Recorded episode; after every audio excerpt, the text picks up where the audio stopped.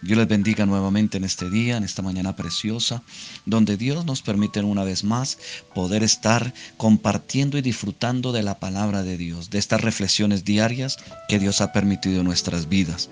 Recordando nuevamente la última segmento, la última anterior eh, reflexión, en el verso 17, cuando dice en Juan 3, dice la palabra, porque no envió Dios a su Hijo al mundo para condenar al mundo, sino para que el mundo sea salvo por él. El propósito de Dios es que la raza humana sea salva por Él. Y cuando Dios envió a su Hijo, vino a fortalecernos a nosotros, vino a darnos esa salvación, a darnos esa libertad para poder fortalecer nuestras manos, nuestras rodillas. En Hebreos capítulo 12, verso 12 dice, por lo cual levantad las manos caídas y las rodillas paralizadas.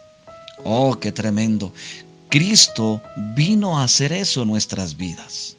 Cristo vino a hacer, a fortalecer y a llenarnos de vigor, como dice la palabra, a levantar nuestras manos y a fortalecer nuestras rodillas. Porque en el verso 13 del mismo capítulo 12 de Hebreos dice, y haced sendas derechas para vuestros pies, para que lo cojo no se salga del camino, sino que sea sanado. ¿Qué quiere decir esto, querido hermano y amigo que me escuchan esta mañana?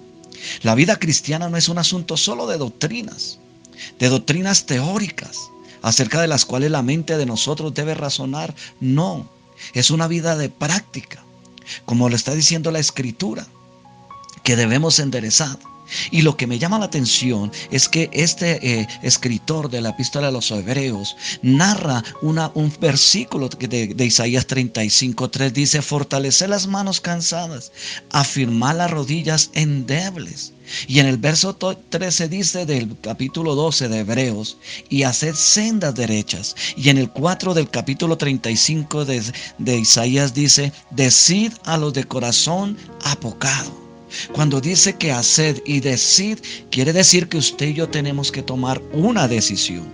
Una decisión frente a lo que está siendo expuesto y está siendo hablado a nuestros oídos, que es la palabra de Dios. La vida cristiana no es solamente ese asunto de doctrina. Esta vida cristiana debe constar de sendas prácticas para las cuales nuestros pies anden. Por eso dijo Jesús, yo soy ese camino y soy esa verdad.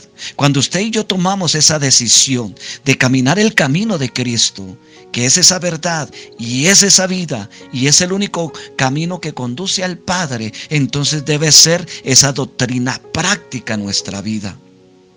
Las doctrinas bíblicas son las sendas en las que podemos andar. La palabra de Dios tiene esas doctrinas bíblicas, querido hermano. La palabra de Dios tiene esas doctrinas bíblicas, querido amigo. Esas doctrinas bíblicas que son las que nos hacen andar y las que podemos andar. La única doctrina de la Biblia es Cristo. Por eso dijo Jesús, yo soy el camino, la verdad y la vida. Nadie viene al Padre sino por mí. Eso lo dice Juan 14, 6. La única doctrina que hay de la palabra desde Génesis hasta Apocalipsis es Cristo. Él es el Cordero inmolado. Él es el que fue llamado y se dio por nosotros para poder enderezar esas sendas que tanto están torcidas hoy y levantar nuestras manos que están caídas. Hoy en día la religión tiene paralizada nuestra Hoy en día las angustias nos tienen cansada nuestras manos. Nuestros pensamientos debaten en diferentes líneas erróneas de doctrina, pero la verdadera doctrina es Cristo Jesús. Su palabra que dijo que yo soy el camino, que yo soy la verdad. El Juan dice, mismo Jesús dijo en el Evangelio Juan 15, 4, dice, permaneced en mí y yo en vosotros, como el pámpano no puede llevar fruto por sí mismo, sino permanece en la vid así tampoco vosotros, tampoco vosotros, si no permanecéis en mí. ¿Qué quiere decir esto? Permaneced en Cristo. La doctrina verdadera es Cristo. La doctrina verdadera es Jesús. Él fue el único que vino y murió por nosotros. La escritura nos habla de pasta a pasta de que Él es la doctrina. Por eso en Isaías nos dice, esforzaos, no temáis He aquí vuestro Dios viene con retribución, con pago. Dios mismo vendrá y os salvará.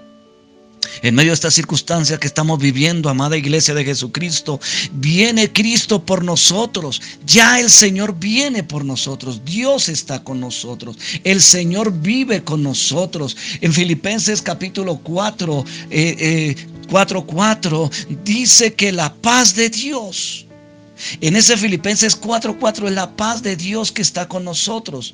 Ese, en Filipenses 4:4, voy a buscar rápidamente aquí, permítame un segundo. En Filipenses 4:4 hay una parte preciosa de la palabra que nos dice algo muy precioso y que es real para nuestra vida hoy en día. Dice en 4:4, regocijaos en el Señor siempre. Otra vez os digo, regocijaos.